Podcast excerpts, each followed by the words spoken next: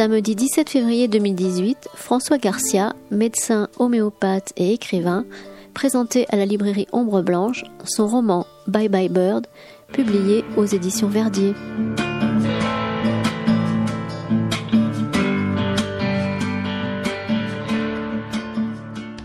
Bonsoir, bienvenue. Bienvenue autour du livre et de la personne de François Garcia, à qui l'on doit, outre le livre dont on va parler plus particulièrement aujourd'hui, euh, Bye Bye Bird, euh, on lui doit également, premier livre chez Liana Levy, Jour de marché. Ensuite, il y a eu trois autres euh, romans, Bleu ciel et or, cravate noire, Federico Federico, et Le remplacement, toujours chez Verdier. Et donc, il nous revient avec euh, une escapade qui, qui, qui, semble avoir beaucoup compté dans sa vie. Je dis dans sa vie, on, peut déjà peut-être parler de ça, même si euh, ça doit être assez tarte à la crème. Mais le, le personnage de Paco Lorca, je me suis laissé dire qu'il vous ressemblait étrangement. Alors, oui et non. Euh, dans la mesure où c'est mon narrateur, mais enfin, je ne sais pas si on en parle de suite. Ah oui, tout à fait, oui, puisqu'il s'agit d'un projet à voilà, long terme avec. C'est-à-dire que Paco Lorca, euh, moi, je veux bien qu'on dise mon double, puisqu'il part d'éléments autobiographiques sur Mhm. lesquels je m'appuie, pour ensuite développer une fiction. Et ce qu'il arrive euh, à, ce qui arrive à Paco Lorca est euh, tout ce qui peut servir au roman, mais pas forcément ce qui est arrivé à François Garcia. Et euh, donc, euh, pourquoi. Après, je parlerai peut-être du projet un petit peu au point de vue littéraire. Et l'avantage que je trouve euh, à évoquer ça avec à la première personne du singulier, c'est cette fluidité que permet la première personne, cette souplesse, enfin bon, Italo Calvino en a mieux parlé que moi, hein, de ce jeu qui est finalement où peut entrer le lecteur à condition qu'il ne soit pas trop dans des prises d'opposition, euh, ni historiques, ni politiques, ni. euh, Enfin, en fait, il est prié de pas trop donner son avis. Et d'ailleurs, ce qui m'étonnait, c'est euh, que ce Paco Lorca, comme ça, qui conduisait un peu, qui conduit mes livres, euh, a des traits de caractère qui ne me ressemblent pas. C'était, je me disais, pourquoi toujours? Il est en retrait, pourquoi il est dans l'évitement, un peu dans la fuite, ce qui, ce qui me ressemble pas trop. Et euh, Vous le voyez a- comme puisque- ça parce que il, il, il, est- il sait aussi s'imposer. euh, Je, je, je fais référence alors, euh, je, je vais être obligé de, de, de, de déflorer le début et euh, on, on se retrouve dans les années 60 où, où Paco Lorca euh, retrouve son correspondant anglais dans, dans la bonne ville de, de Bristol. Bristol. Voilà. Et, et justement, euh, ce, ce caractère que, que, que je trouve plus marquant que vous semblez dire, mais je me, c'est sans doute moi qui me trompe, euh, la- la- l'arrivée. Euh, il y a une, une partie de foot, un match de foot. Euh, c'est la, la, la première fois qu'il partage quelque chose avec euh, ses, le, le correspondant et, et les, les nouveaux amis anglais. Et là, pour le coup, bah, il s'impose, quoi. Oui. Alors, vous avez tout à fait raison, puisque là, c'est un souvenir très autobiographique. Ah, là, c'est là, Et, et en là, fait, François et Garcia en qui fait, pointe voilà, le nez. et Paco Lorca, de, de temps en temps, quand même, aussi quand il est dans l'action, si vous voulez, Ouais. euh, bon, on lui, euh, commence à me ressembler. Hein, le jeune médecin dans le Marais Poitevin du livre précédent, euh, voilà, des choses comme ça. Il y a des moments où dans l'action, euh, effectivement, il peut y avoir des similitudes. Mais je dirais que euh, c'est quand même important cette notion de comment dire par, rapport à mon projet, cette notion comment dire de de, de, ce narrateur qui est quand même un filtre, qui est un filtre un petit peu de, par, rapport par rapport auquel passe cette mémoire. Quoi, voilà. Et tous ces, tous ces faits de mémoire passent à travers ce filtre et sont restitués d'une manière qui fait que j'élabore mon roman ainsi. Ce que ce que ce qu'a vécu François Garcia à 14 ans n'est certainement pas euh, ce, tout ce que j'ai vécu moi. euh, enfin, tout ce que j'ai vécu moi à 14 ans n'est pas tout ce qu'a vécu euh, le jeune Paco. Quoi, voilà. Je, je comprends, mais est-ce que vous êtes interrogé sur euh, ce décalage justement de caractère qu'il peut y avoir là vous, euh, Par exemple, celui-ci que vous mettiez en avant, à savoir qu'il est un, parfois en réserve, beaucoup, beaucoup plus que vous. C'est euh, ça vient d'où C'est euh, vous le projetez comme ça Pour quelle raison vous êtes, vous êtes interrogé? C'est ce que je viens de vous dire, c'est-à-dire que je pense que je, euh, cette nécessité de laisser une souplesse, une fluidité, un peu, à, à ce narrateur, enfin, au narrateur, au lecteur en fait, que le lecteur puisse rentrer dans mon histoire plus facilement à travers ce, ce personnage qui est pas falot, hein, loin de là, puisqu'il a, il a son, son avis, son, mais il a aussi son retrait, quoi. Il a aussi son retrait, et, et de la même façon que, je, je, mais intuitivement, on sent bien que, euh, comment dire, il faut que je parle de mon projet. C'est-à-dire que, Allez-y, en allez-y. fait, si vous voulez, je crois que ce sont des espaces-temps, chaque livre, qui communiquent entre eux, et d'ailleurs avec euh, une irrégularité au point de vue chronologie, puisque on, on a eu la voix d'un enfant qui évoquait la guerre d'Algérie, on a eu ensuite un jeune homme qui rentre, qui prend ses responsabilités, et Là aussi, il y a une mémoire individuelle qui accompagne une mémoire collective, à savoir que c'est aussi la fin des idéologies, les années 74-75, avec le début du giscardisme. Et puis là, il y a une voix adolescente qui, qui se fait jour, euh, la sienne et celle de, de, tous les autres. Et pour que ce, ce Paco Lorca soit un petit peu ce, euh, porteur du récit d'une mémoire collective, encore faut-il que la, la sienne ne soit pas non plus trop euh, sur des prises de position, quoi. Hein Mhm. Mais euh, il y a autour de lui des, beaucoup de phénomènes qui se passent et qui disent l'importance de tout ça. On, on se dirige vers mai 68, tout simplement. Alors voilà, c'est en fait, si vous voulez, le, le projet, c'est que la question, c'était que euh, bon, je, je, je, raconte tous ces espaces-temps qui communiquent entre eux, que ce soit les lieux, les personnages. Il y a des moments où, par exemple, l'Espagne est au premier plan, et, euh, et puis d'autres fois, elle va être euh, aux confins. Euh, là, n'en parlons pas, parce qu'il évoque vaguement ses origines méridionales, mais il est plongé dans, tout ce qu'il y a de plus anglo-saxon. Euh, mais d'autres fois, Enfin, voilà, il y a des, des, lieux et des personnages qui peuvent être la ville de Bordeaux aussi, qui vient, qui, qui, qui, qui prend plus ou moins d'importance, et puis les personnages, et qui communiquent, qui communiquent entre toutes ces périodes, quoi. Voilà, c'est ce que j'appelle des espaces-temps un peu. Et euh, j'ai perdu un peu le fil de. Ben, on, on, J'avais juste évoqué mai 68 comme une oui, espèce voilà. de, de, de. Donc en fait, en fait, ce qui m'a frappé, moi, c'était la convergence. Je, je m'interrogeais sur la convergence de ces années apparemment immobile des années 60 et tout ce qui émergeait de, de, de ces années-là Mmh. et comment tout a convergé vers un basculement de société, de mœurs.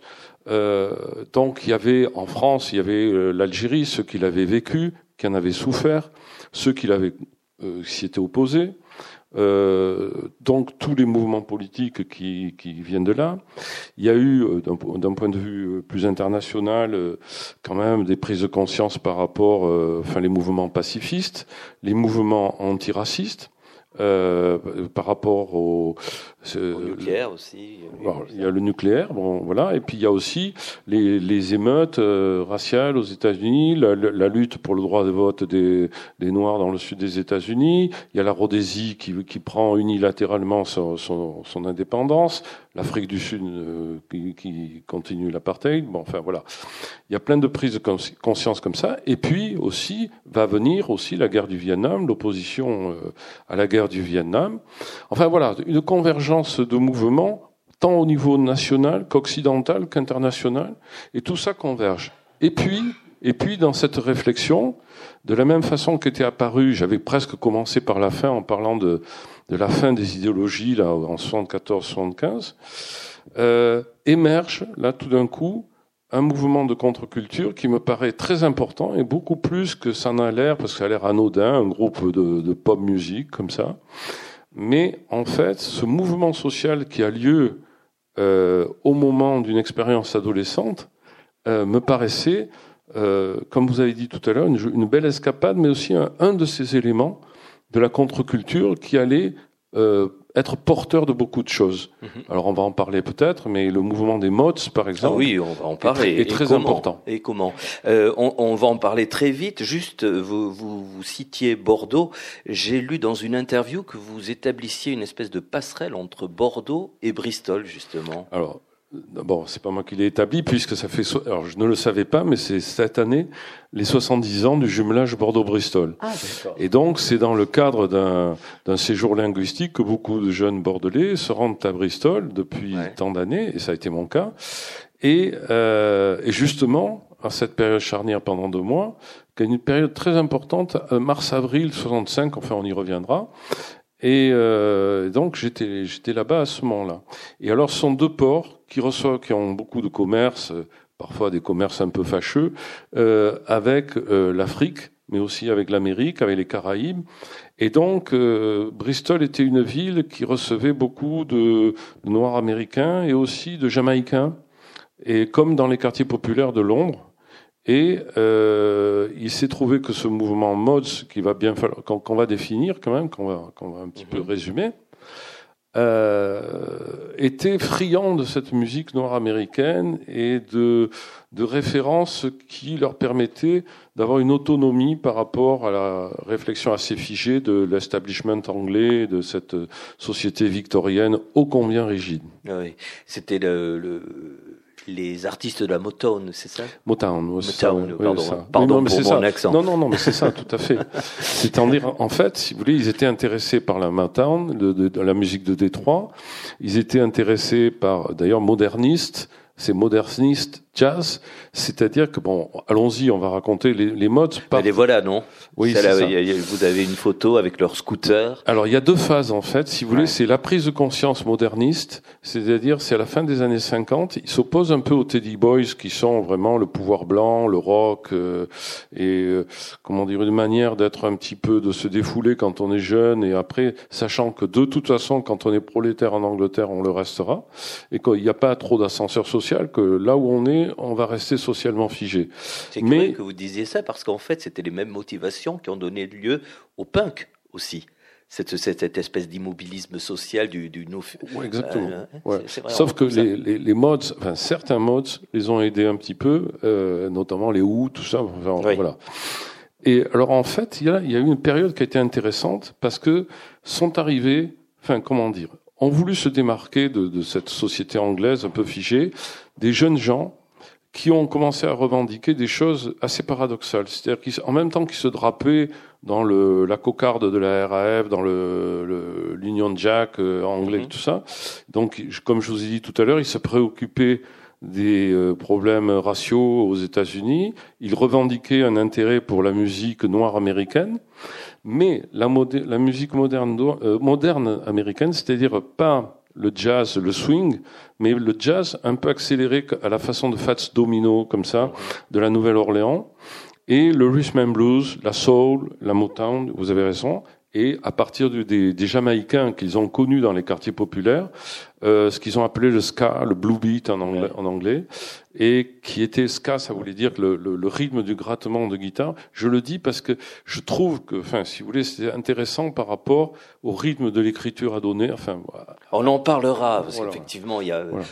Et donc ça, c'était intéressant. Donc euh, voilà un petit peu.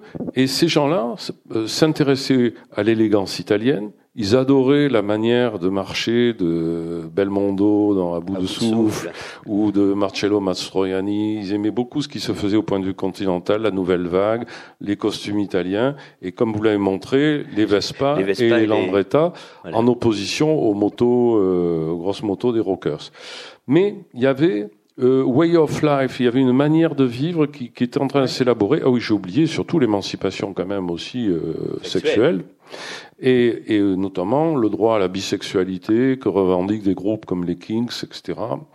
Et euh, alors que l'homosexualité est interdite jusqu'en 63 aux euh, en Angleterre.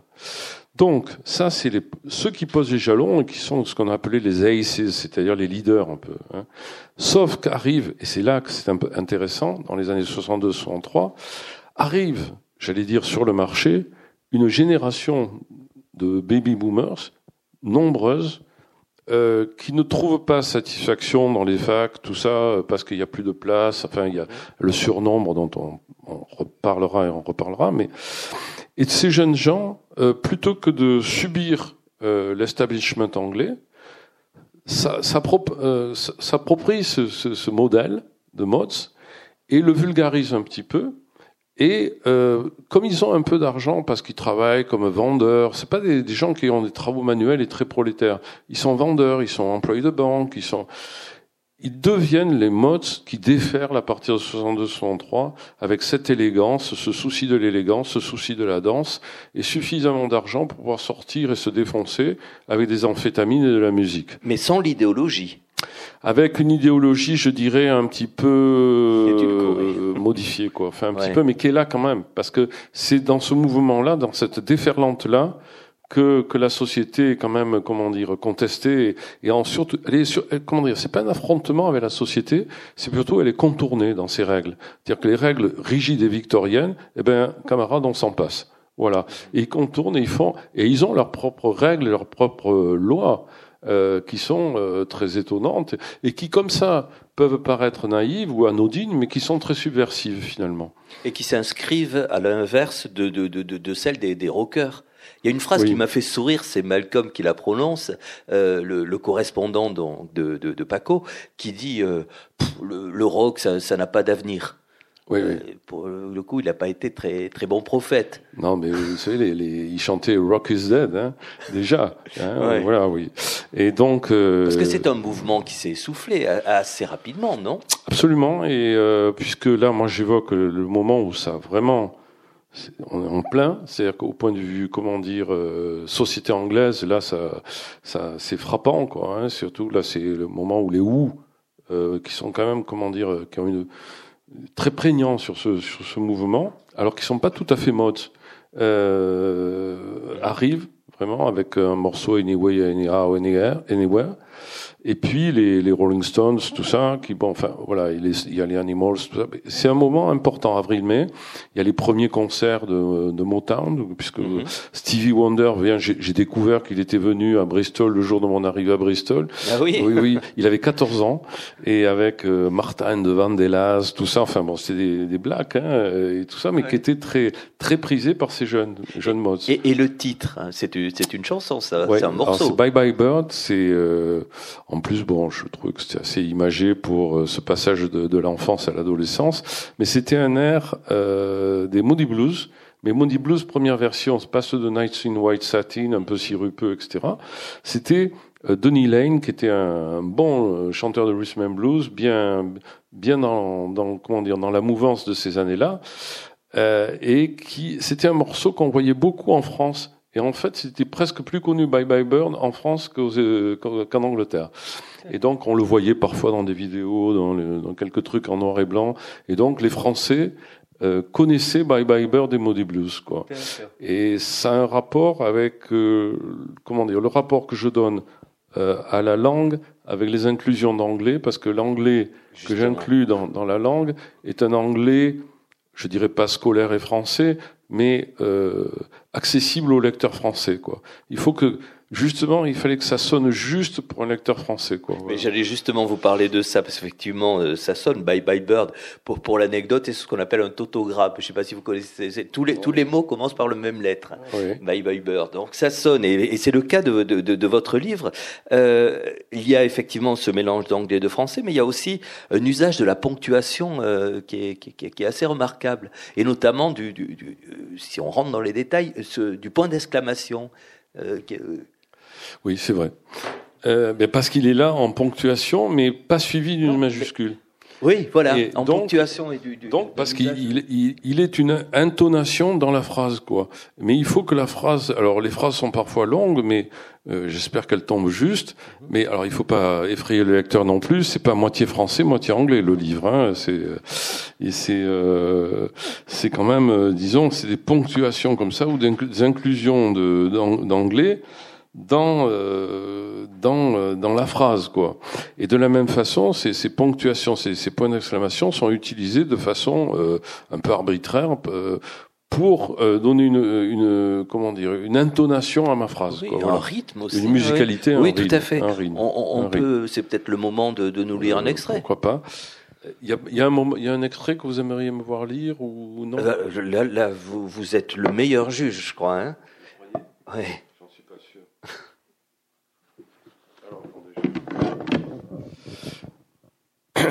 Et je vais. On est au tout début, euh, tout début du livre là. Au début du livre, il y a une, une réception à l'hôtel de ville. Alors la professeure s'appelle Madame Dartilong et euh, la professeure française est légèrement débordée et un peu fascinée par le professeur d'anglais euh, qui est un qu'ils appellent Ré sur le côté et qui est ma foi avec sa petite moustache bien coupée au ciseau, tout ça.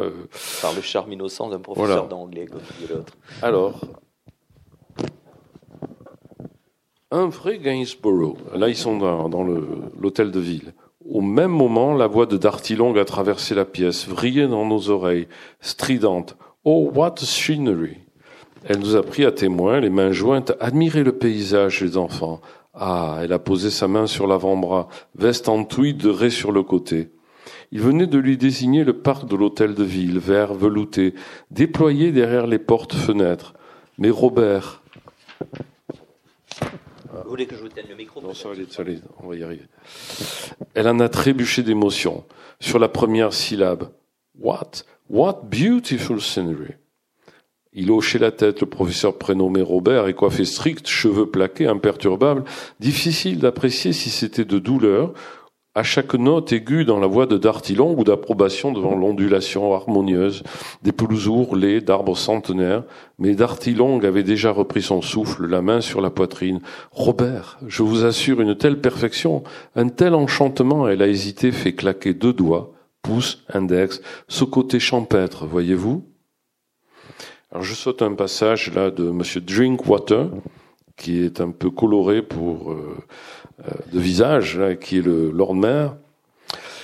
Euh, hier, j'étais à Dax, je présentais en présence de, l'ancien maire de Dax. Je lui dis, vous savez pas à quoi vous avez échappé les édiles français, puisqu'il y avait une photo du Lord Maire de l'époque qui avait des, des jambes, vous savez, comme les vieilles de Faisan dans les dessins, toutes euh, filiformes, avec des, euh, des bas noirs et puis des grandes culottes bouffantes, un collier et un tricorne. Il avait quand même une certaine touche, comme on dit, quoi, le lendemain. Hein.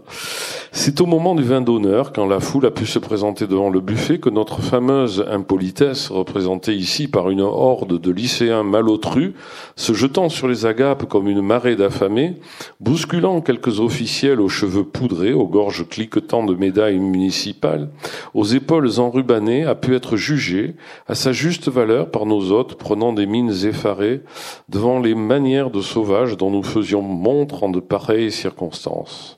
Foin du protocole, nous nous sommes précipités sur les petits fours, avons avalé trois par trois les gâteaux, cookies, muffins, les tartelettes à la rhubarbe, aux myrtilles, aux framboises, tout ce qui paraissait accessible à notre goût et notre voracité. D'abord ce qui est comestible, a crié du chemin, la bouche pleine et dans un rire étouffé. Dartilong s'est mis à trembler au bout de quelques assauts, tandis que ses collègues contemplaient le désastre, what a disaster, avec des marques de désolation, mais de petits yeux rieurs. Allons, les garçons, elle a tapé dans ses mains. De la tenue, je vous prie. Il s'est produit alors un ralentissement dans l'attaque du buffet. Un majordome surgit du bout de la longue table en a profité pour prêter main forte à notre responsable. Mais les collégiens anglais ont saisi l'occasion et débordant leur très stoïque professeur, qui en ont aussitôt perdu le sourire, ont envahi à leur tour le premier rang face aux assiettes encore pleines de pies et de courts sandwichs regorgeant de sauces et salades. Boys, boys, on a entendu des voix étranglées protester sous forme de murmures au début, d'exclamations ensuite. Enfin a retenti le rugissement de deux d'entre de leurs, leurs enseignants, outrés, trahis, acculés à la violence avant de perdre la face. Il était question de honte, what shame, et d'honneur bafoué au milieu des vociférations qui ont brisé l'élan de nos camarades britanniques devant le festin, devant le festin, pardon, les ont laissés désemparés. Nous, les Frenchies, nous avions reflué depuis plusieurs minutes, la bouche pleine, il est vrai. Un raz de marée se préparait, furieuse explication. Come here, boys, a hurlé un homme énorme, visage rouge, coupe en brosse.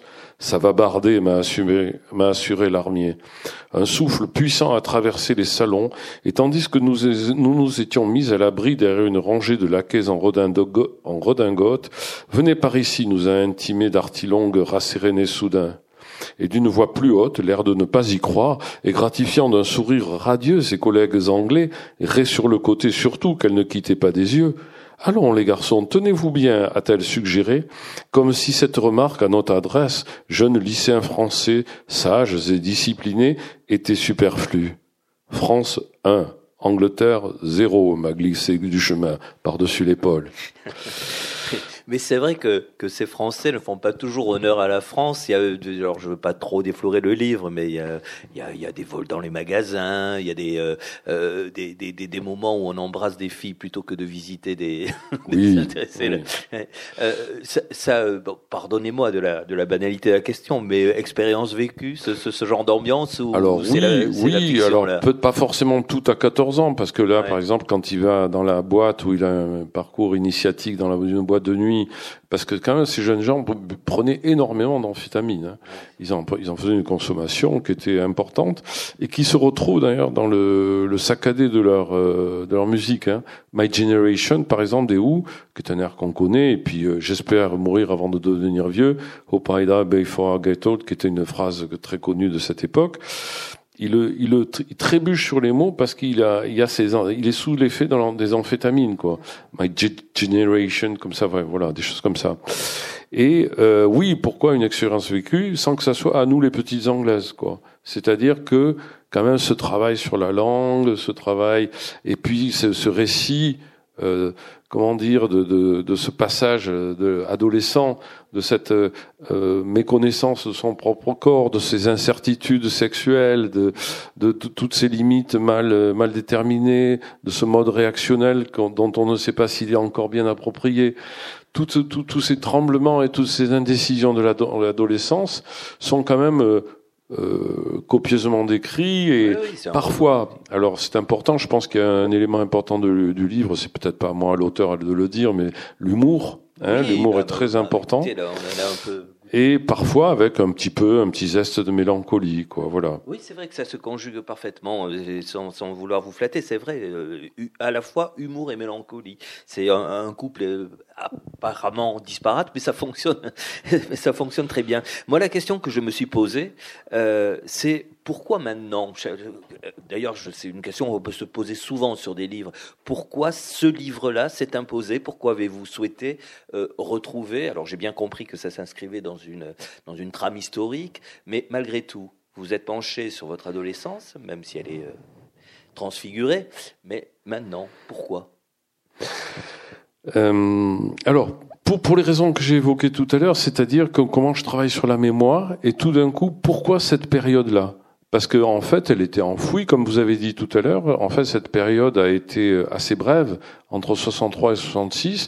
Ensuite, il y en a certains des modes qui sont partis vers le mouvement hippie, euh, power flower, tout ça, et d'autres plus prolétaires qui sont allés plus vers les skinheads, tout ça. Bon, il y avait cette période bien circonscrite qui pouvait s'inscrire dans le sujet de mes préoccupations, tous ces mouvements qui allaient faire changer la société, etc. Mais il y a des éléments, des fois, une photo, il m'est arrivé d'évoquer cette période anglaise euh, à partir de photos personnelles que j'ai retrouvées. Euh, euh, le Fokker, la- l'avion que j'ai, j'ai trouvé une photo de Fokker. Je dis mais c'est dans cet avion que j'avais voyagé à Bristol. Et puis tout d'un coup un ciel, un ciel d'hiver comme ça, un après-midi comme aujourd'hui quand le soir tombe. Et euh, c'était un paysage anglais comme ça qui m'est revenu. Et là, tout d'un coup, je suis revenu vers ces vers ces morceaux, tout vers vers euh, vers les Who, les Stones, qui m'intéressaient beaucoup, les Kings aussi, euh, voilà. Et je me suis dit, mais tu as, tu, tu- là, tu as un élément important. Et en creusant un peu, je me suis à nouveau intéressé aux modes. Ce que je vous ai raconté, je l'ai découvert. À chaque livre, on a, on a le premier bénéficiaire d'un livre, c'est, c'est, c'est l'auteur. C'est-à-dire que chaque fois, on plonge dans un univers et il faut qu'on soit totalement immergé dans cet univers pour pouvoir bien le restituer. Et, euh, et donc, c'était passionnant. Et j'ai dit que j'ai, j'ai vite vu que je tenais un livre et pas un grand livre de 400 ou 500 pages, mais un livre comme ça qui serait circonscrit dans une époque. Il fallait qu'il ait son rythme, son équilibre, sa structure, et tout d'un coup, vous le sentez. Enfin, vous... Mais qu'est-ce qu'on ressent euh, à l'intérieur de soi lorsqu'on se penche justement sur l'adolescent qu'on a été, même si encore une fois, c'est pas, c'est pas une Oui. photo exacte. Est-ce que on a prononcé le mot de mélancolie? Est-ce qu'on peut prononcer le mot de nostalgie? Euh, Non, non, je crois pas. Euh, ça s'est vécu comme ça, mais euh, peut-être un peu une pointe de tendresse, un peu pour le, le, petit adolescent là, qui le pauvre Paco, qui quand il est gêné devant les, les aînés qui sont en mode, tire sur ses pantalons de toile parce qu'il grandit trop. Alors ça, c'est autobiographique là. J'ai, parce que la maman l'a vêtu de. Avec non, non, mais il a eu l'idée géniale de demander à sa mère, à l'époque où tout le monde s'habillait en gris et en marron, de lui acheter des pantalons bleu pâle en toile pour aller en plein hiver à, en Angleterre. Ça c'est vous. Ça c'est moi. et, et, donc et en plus euh, j'avais effectivement beaucoup grandi. Donc le pauvre Paco il grandit beaucoup. Donc ses pantalons en toile commencent à monter. Et euh, sa grand-mère lui a tricoté un pull vert et, et, voilà que le père de la famille où il est reçu les emmène faire une partie de pêche euh, ça, j'ai connu aussi. Ah oui, mais elle est terrible, cette partie de La partie de pêche est abominable. Ouais. Mais il y a des éléments autobiographiques, effectivement. C'est au, au, large, au large de la Cornouaille, fin mars quand vous avez juste un pull vert tricoté sur vous et un pantalon de toile, vous avez un peu froid. Avec un, un, un père, enfin en l'occurrence le père de votre correspondant, qui est d'une austérité, d'une très militaire. Il est euh, capitaine des pompiers et puis il est très militaire. Et alors c'est une famille très très austère, très un peu plus euh, peut-être comment dire, euh, marqué que, que, que ne l'était ma famille d'accueil peut-être, mais euh, le pauvre Paco, il mange même pas sa faim. Non, non, euh, voilà. Et puis en plus, il trouve tout bizarre parce qu'en fait, à l'époque, quand, quand vous passiez comme ça, quand vous étiez enfant ou jeune adolescent, euh, vous, vous voyagez pas euh, aux quatre coins du monde. Hein. Dans les années 60, euh, on avait quelques copains de classe qui étaient allés à Paris. et puis, et, voilà. Donc, quand vous étiez transporté dans une ville anglaise, euh, le dépaysement était quand même réel. Il n'y avait pas. Euh, moi, je suis bordelais. Là, tout à l'heure, on s'est on s'est promené avenue Alsace et Lorraine, au cours d'Alsace et Lorraine. Mais bon, on retrouve tous les magasins partout en France, mais aussi à l'étranger. C'est-à-dire, vous allez trouver toutes les firmes de la même façon. À l'époque, quand vous alliez, vous passiez devant un salon de coiffure anglais, un cordonnier anglais, un, boucher, un grocer, tout ce que vous voulez, c'était quand même, euh, c'était, c'était étonnant, quoi. C'était, donc il y avait un vrai dépaysement dans les mœurs aussi familiales comme ça. Alors je, je plaisante un peu sur les euh, sur les haricots rouges servis à 7 heures le matin. Et alors en fait, oui, il n'y avait pas surabondance, non. Euh, la société anglaise aussi sortait d'une période euh, très difficile, hein, les années parce que jusque dans les années 50, ils ont souffert. Bristol est une ville qui avait souffert des bombardements, qui avait donc qui était quand même il y avait un rationnement aussi donc l'alimentation c'était pas Voilà, donc c'est une middle class, quoi. Voilà. On, va préserver le suspense, mais il faut dire que le, le, lecteur découvre des choses dans cette famille de Terry, euh, qui euh, bon, j'en dirai pas plus, si ce n'est que pour, souligner qu'effectivement, euh, ça fait l'objet de, de, de surprises. Euh, ben, parlons des. vous avez évoqué cet éveil à la sexualité il existe à travers deux personnages féminins, et euh, le premier, j'avoue que j'ai le prénom qui, qui vient de m'échapper, euh, le deuxième étant Jane. Ah oui, alors Cynthia, c'est la petite fiancée. Alors voilà, c'est deux stades de l'initiation un peu sexuelle et amoureuse, quoi. C'est-à-dire la petite copine qu'il pelote un petit peu et qu'il essaie d'embrasser au cinéma, qu'il a connu cinq minutes avant. Et puis, euh, bon, où là, finalement, ce qui est important, c'est le passage à l'acte et être capable du passage à l'acte. Déjà, c'est c'est absolument euh, une aventure. Et puis, cette, cette étape franchie, pardon, il va euh, il va évoluer vers euh, une autre initiation et peut-être une prise de conscience politique, sociale, avec la connaissance. On peut en parler de, de, de Jane. C'est une militante. C'est une. Pardon. Hein. Allez-y. Oui, c'est une militante qui euh, il va découvrir Bob Dylan à travers elle, notamment. Voilà, il y a une prise de conscience. On sent bien que ce mouvement des. Pardon, hein, je, suis désolé. Et donc, il y a une prise de conscience de, sociale, politique, à travers le folk song, euh, Bob Dylan, donc des choses plus élaborées. Et Jane lui, lui paraît quand même une relation beaucoup plus riche, beaucoup plus intéressante, euh, affectivement, intellectuellement. Quoi. Et d'ailleurs, enfin, comment dire, il y a une alternance de scènes qui amène justement à cette maturation un petit peu. Euh, un concentré de, de, de, de vie qui, qui, qui, de scène, voilà, voilà. Donc euh, et donc euh, avec une nouvelle musique, de nouvelles euh, notions, euh, il découvre qu'il y a des poètes de la Beat Generation, tout ça. Enfin, on sent bien que la problématique va se poser différemment pour, pour Paco à la fin de ce livre. Mais euh, bon, voilà, euh, le reste reste à écrire, quoi. Oui, il, en, il, en, sort durablement transformé. Ça, ça a été votre cas, ça? Euh, Oui, ça oui. Oui, je pense que il y a eu. Euh, je n'ai pas mené à 14 ans toutes les expériences euh, que, qui, qui, qui, arrive à Paco parce qu'il fallait quand même que ce soit un peu un concentré de sans que ça soit. Alors ce que j'aime pas c'est euh, c'est qu'on compare à, à, nous les petites anglaises même si c'est une expérience mais ça m'est arrivé. Voilà. Et, et, ce que j'aime c'est quand on me dit ah euh, c'est euh, Emmanuel Venet mon, mon collègue de chez Verdier qui me dit tu as écrit un nouvel attrape-cœur. J'aime ça, ah oui, j'aime ça. voilà et donc, euh, oui, ce qu'on disait, c'était eh ben, sur le fait que ça a durablement transformé. Si, si oui, voilà. Donc, il passe.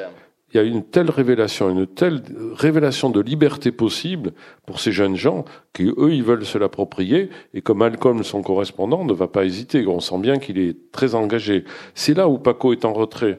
Parce que euh, il découvre tout cet univers et pour le pouvoir le raconter au lecteur, il raconte cet univers qui lui est étranger et étrange, mais qui est aussi une immense révélation.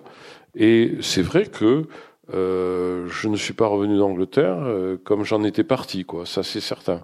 Est-ce qu'il a revu, alors est-ce que vous avez revu plus exactement Malcolm? Alors Malcolm, en fait, euh, dans la suite que je suis en train d'écrire, ne vient pas en France. Euh, ne vient pas en France, mais en fait, il est venu en France, mais euh, ça s'est pas trop trop bien passé, pas tellement entre nous, mais euh, il était un petit peu devenu un peu délinquant. Enfin, il avait une, une il avait une, une phase d'adolescence un peu difficile. Et euh, je peux décrire un peu une anecdote comme ça parce qu'il était très dans ma famille. Mon, père travaillait beaucoup, mais mon père manquait pas d'humour du sud. Et donc euh, mon père prenait un peu de temps sur son travail pour lui montrer telle ou telle chose. Et toujours il disait on a la même chose en Angleterre, on a mieux en Angleterre. Et donc euh, un jour mon père nous dit je vous amène à Arcachon. Et donc nous partons, passer une journée à Arcachon, nous, mangeons des glaces, on se promène, et puis mon père l'amène en bas de la dune du Pilat, et avec son un accent méridional, il lui dit, bon, dis donc, euh, il s'appelait pas Malcolm, il s'appelait Mervyn. Mervyn, tu montes en haut de la dune du Pilat, et tu me diras si c'est la même chose en Angleterre. voilà, c'était l'humour du Sud euh, confronté à... Euh, mais en fait, il y avait une, oui, il y avait quand même une prise de conscience. C'est en ça que c'est intéressant, c'est que tous ces jeunes-là, d'une manière ou d'une autre, étaient quand même traversé par cette révélation. Et ce qui a eu de très important, il, suffit de voir l'importance qu'ont eu les groupes britanniques euh, à ce moment-là. Mais euh, aussi, ce qui a eu d'important, j'ai oublié de dire, c'est comment ces groupes britanniques se sont appropriés le rhythm and blues euh, et en, ont fait une musique personnelle et qui, qui s'est révélée au monde entier. Des groupes comme euh, alors on, hein, les Stones, les Beatles, euh, mais plus mode, si vous voulez, il y a eu euh, ceux qui ont pris le leadership, ça a été les Who, mais les Who étaient plus euh, dans une esthétique parce que Peter Townsend, leur, leur leader, était euh, avait fait art plastique, tout ça. Il était dans une une esthétique de la destruction, de l'autodestruction, etc., qui était pas qui étaient un peu les ou, mais un peu les mods, mais pas tout à fait. Et après, il y avait des groupes qui ont qui sont passés de mode, mais qui ont eu leur temps, qui ont comme les Small Faces, tout ça, les Kings. Les Kings avaient des textes élaborés, intéressants, et comme j'ai dit tout à l'heure, ils étaient porteurs de certains messages. Tout ça faisait qu'il y avait une révélation quand même de tout un univers possible et euh, qui a ensuite évolué, euh, comme on l'a dit, hein, vers d'autres mouvements, mais qui a été irréversible et important. Et là où on retrouve la, la, réserve dont vous parliez à propos de Paco, effectivement, il n'épouse pas toute la, la cause mode, il ne l'épouse pas vraiment. Il, il, regarde avec un certain œil critique son, son ami Malcolm. En revanche, et, et, si ça ne vous ennuie pas, vous me dites si ça vous embête, hein, mais euh, j'aimerais lire, le, j'aimerais que vous lisiez plutôt. Non, non, non je non, préfère. Non, non, tant pis pour je, vous. Je, je, maltraite trop mal l'anglais. Je, je, maltraite trop mal l'anglais, ce serait, ce serait terrible. Euh, justement, la découverte de Mick Jagger à la télé. Ah oui, il y a... Ça, c'est un passage. euh, Alors, il y avait une émission qui s'appelait Ready Steady Go et, euh, et qui était qui a, qui a- qui a compté énormément pour les jeunes justement parce que c'était une des premières comme ça émissions où c'est- les, les groupes venaient en direct et souvent des groupes ont été révélés par cette émission et cette émission a incarné un peu l'esthétique mode. C'est le moment aussi où il y a une émancipation sexuelle notamment chez les filles hein, aussi euh, de la mini jupe. Il y a il y avait une euh, des, des, des tissus géométriques, des choses comme ça. Et cette émission comptait beaucoup. Et je me souviens de ces fameux dimanches si ennuyeux en Angleterre, et où à l'heure du thé avaient surgi les Rolling Stones. Et les Rolling Stones qui devaient recevoir un prix, et donc le présentateur, le présentateur était le Michel Drucker de l'époque, avec costard cravate. And now the Rolling Stones, tout ça, très très smart, très, ils appelaient ça les straights, les rigides. Et en fait, euh, Brian Jones, celui qui est décédé des Stones, arrive et puis euh, joue- surjouant la grossièreté, s'empare du, du trophée comme ça, enjambe les câbles et puis s'en va quoi. Et donc, c'était quelque chose quand même de, c'était une révélation du jamais vu. Et en fait, les adolescents que nous étions, on disait mais oui, je veux être ça quoi. Voilà. Quelques, quelques lignes, s'il vous plaît.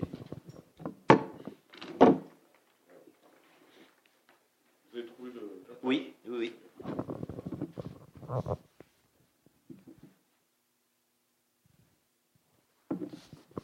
Alors en fait, il bataille avec le père qui est qui est en train de voir si les chromes de sa voiture brillent suffisamment et ils en profitent pour obtenir euh, arracher une permission de, de regarder l'émission. Il était temps, le générique venait de défiler. C'est Ready, Steady, Go. The weekend starts here. Le week-end commence ici, a hurlé le présentateur en costume et cravate. Aussitôt, j'ai vu Malcolm qui faisait des bons. Yeah, il a crié. The Stones. Look, Paco. The Stones. Un type surmonté d'une tignasse blonde est apparu au milieu des caméras. A enjambé les câbles, des spectateurs se sont mis à crier, hystérisés par quelques phénomènes inconnus, excités par une mystérieuse tempête, puis la télé a dévoilé le visage en gros plan du chanteur. Lèvres épaisses, yeux de fauve, dans les, des contrastes de gris, blanc, noir, piquetés de gouttelettes scintillantes, défilé de lignes. C'est Mick, Mick Jagger, Paco. N'en pouvait plus, mon correspondant. Le blond qui était Brian Jones et que je n'avais jamais, vu qu'en photo dans les magazines de Malcolm, s'est avancé et a arraché le micro des mains du présentateur qui a eu l'air de trouver ça amusant.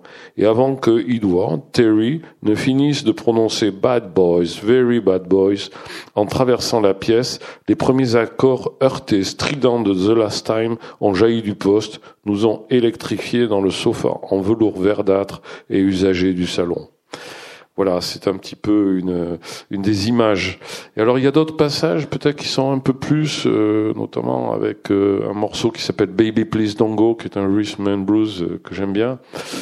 Et voilà, qui est joué par différents artistes et qui s'accorde des fois bien au rythme comme ça quand ils partent, qu'ils reviennent chez eux. Du, euh, enfin voilà, il y a différents passages. Et puis, comme je disais tout à l'heure, cette alternance des scènes entre dans la famille euh, un peu rigide, un peu beaucoup rigide de, anglaise, et puis ces passages où ils sont immergés dans ce milieu euh, un petit peu qui est en train d'exploser, quoi. Ouais. Voilà. Avec la menace justement du père, la, la, la Ah oui, de la oui, famille. de la sanction paternelle. Voilà. Euh, je voudrais terminer pour ce qui concerne mes questions euh, par la littérature. Le, le, le jeune homme qui lit euh, Saint-Exupéry, qui, euh, qui, qui, qui adore les, euh, qui affectionne les, les, les, les auteurs euh, du, du voyage ou, ou de la médecine. Ça, oui, oui, euh, lui, il a peut-être quelque chose à voir Ouais, avec François Garcia. Oui, ça, oui, bien, oui, oui. Mais ça, c'était, euh, c'était parce qu'il y avait aussi cet univers à découvrir et, et comment dire, cette, euh, voilà, cette, auto-découverte de la littérature qui était concomitante de, de cette découverte du monde, quoi, voilà, et qui me, qui me permettait peut-être de m'extraire aussi de ce, de ce dont j'étais le témoin. Et à propos, euh, ben, pour rester dans la littérature, mais là, euh, côté écriture, j'ai découvert que vous aviez, euh, vous avez abordé l'écriture assez tardivement. Vous aviez votre premier roman, vous aviez 54 ans, je peux, Oui, quelque oui. chose comme ça. Oui.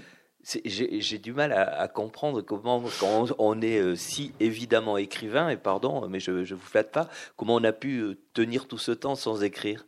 Parce que j'avais d'autres passions et que, alors, pardon de citer Céline par les temps qui courent, mais euh, il dit musicien raté, écrivain raté, médecin raté, c'est déjà pas si mal.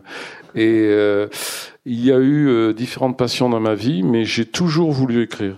Simplement, les tentatives que j'ai faites, euh, peut-être parce que j'étais trop isolé, comme beaucoup, pas assez sûr de moi, et doutant un peu du peu de et de mes capacités, et aussi euh, reculant devant l'investissement énorme de temps, de temps et d'énergie que, que, que, que, représente, euh, comment dire, euh, un investissement dans l'écriture, quoi. Mhm. Euh, j'ai reculé ce temps et il y a eu une période où j'ai renoncé, mais j'ai, enfin j'ai jamais renoncé à écrire, mais il y a eu un moment, mais bien avant, ou peut-être huit ou dix ans avant, euh, je me suis dit bon, euh, il faut que je me suis mis à travailler des textes, d'abord peut-être de la poésie et puis qui était pas si bonne, puis des petits textes, jusqu'à trouver un ton et un rythme qui soit porteur de ma voix. Et à partir du moment où j'ai trouvé que j'avais un ton et un rythme qui, qui, qui m'était singulier et que, que, je sentais en harmonie avec ce que je voulais dire, à ce moment-là, je me suis senti euh, euh, comment dire, de, libre de pouvoir un peu rédiger et, et ensuite proposer à la publication euh, euh, les premiers textes. Voilà, c'est comme ça que ça s'est passé. Mais peut-être que je me suis dit que j'avais qu'une vie et que toutes ces passions, il fallait les mener. Voilà. Parfait. Je, vous avez le, le, micro à votre disposition ou même Non, non, mais c'est pas. Qui raconte beaucoup de choses aussi sur sur ce sujet. Alors, euh, il va falloir que je pense à, fi à, finir avec une lecture musicale un jour. Ah, mais, ah ben c'est vrai. Mais ça demande un certain travail. Ça, c'est un autre exercice et ça demande un On certain avait, travail. Euh, je, Christian, est-ce que tu te souviens euh, quand il y avait eu euh, Assayas, mais qui, qui, avait sorti sa guitare et. ouais. Ah oui. Mais alors ça, c'est que comme je joue un peu de la guitare, je me suis dit que ça pouvait être sympathique parce que alors ce qu'il y a, c'est que le, ce qu'il faut ici, c'est une guitare électrique. Alors et puis alors après, je vais dire, il faut un batteur. Et... On peut pas non plus. On monte au groupe quoi. Et voilà. Et voilà. Alors tout ce que je peux faire après, c'est Bob. Ah oui, oui.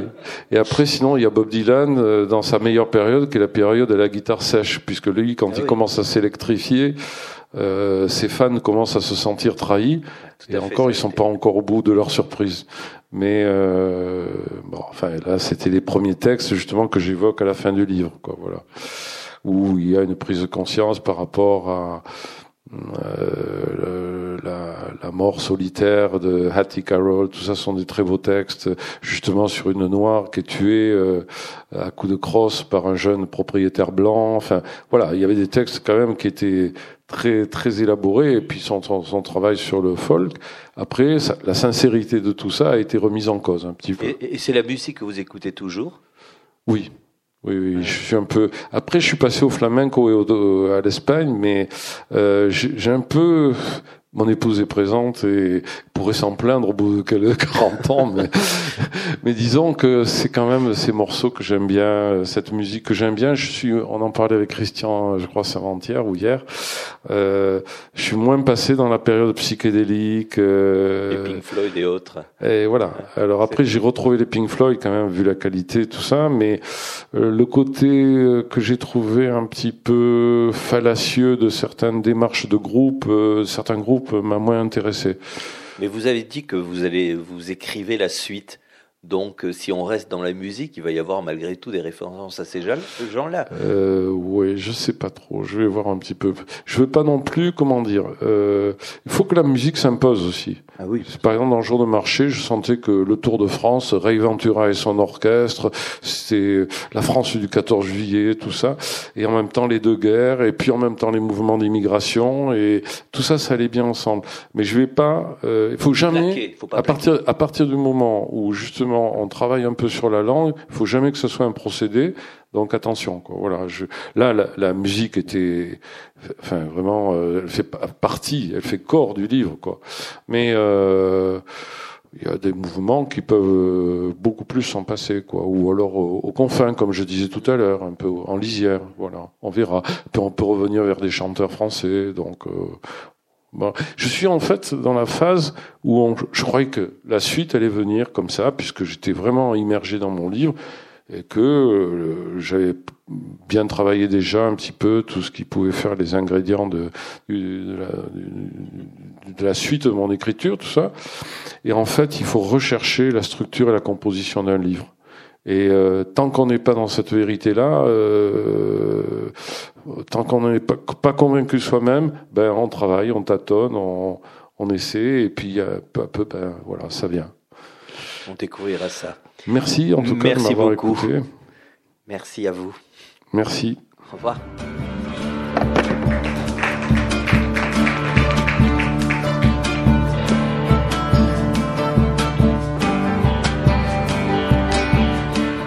Il s'agissait d'une rencontre avec François Garcia, auteur de Bye Bye Bird aux éditions Verdier, enregistré le 17 février 2018 à la librairie Ombre Blanche. François Garcia a aussi fait paraître chez ce même éditeur Bleu ciel et or, cravate noire en 2009, Federico Federico en 2012 et Le remplacement en 2016.